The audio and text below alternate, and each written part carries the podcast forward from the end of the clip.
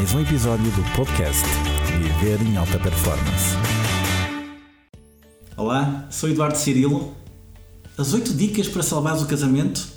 Bem, sabias que o divórcio está no top 3 das maiores causas do stress, perdendo apenas para a morte do cônjuge do filho? É assustador, não é?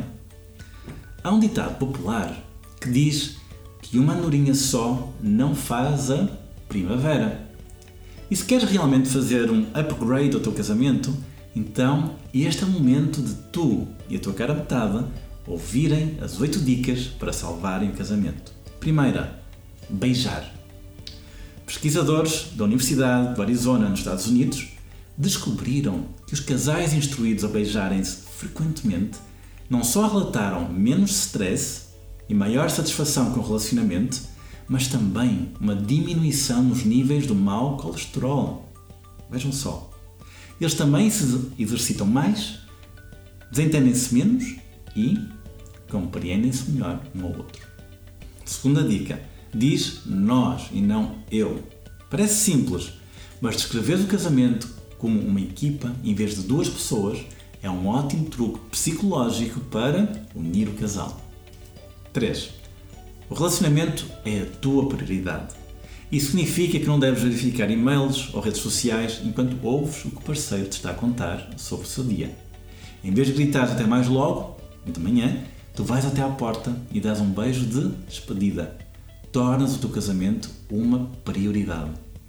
Quarta dica: comemora as conquistas. Pesquisadores da Universidade da Califórnia, em Los Angeles, e da Universidade de Rochester, ambas dos Estados Unidos, estudaram quatro maneiras diferentes que os cônjuges normalmente respondem a uma novidade agradável. Abertamente e com entusiasmo, de maneira encorajadora, mas tranquila, sem resposta alguma e desencorajando. As pessoas que desencorajam ou não respondem relataram índices mais baixos de felicidade no casamento, assim como as que apoiavam, mas de maneira calma. Portanto, da próxima vez que a tua outra metade trouxer uma boa notícia, celebra de verdade, com música, um jantar romântico ou simplesmente conversando com entusiasmo sobre o assunto. Quinta medida ou quinta dica: mantém um diário de gratidão. Todos querem ser reconhecidos pelos esforços e receber elogios. Sendo assim, expressa gratidão e admiração, incluindo por coisas pequenas, como arrumar o jardim, mesmo que o outro faça disso uma rotina semanal. Se falar é difícil para vocês, que tal manter um diário de gratidão em que ambos escrevem sobre algo que são gratos pelo que o outro fez em cada dia? Sexta. Sexta dica: tem pequenos gestos.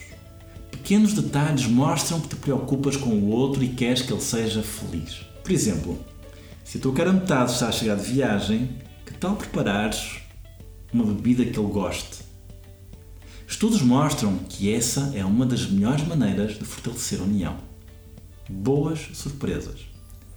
Sétima, vê o lado positivo. Tu apaixonaste-te por uma razão, mas às vezes pode ser difícil lembrar-te dela.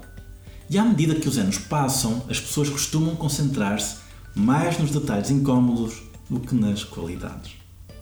Concentra-te menos nas incapacidades do outro e mais no facto de que ele te abre a porta do carro, gosta de viajar contigo, lava a louça, dá bem às crianças, etc. Tanta coisa.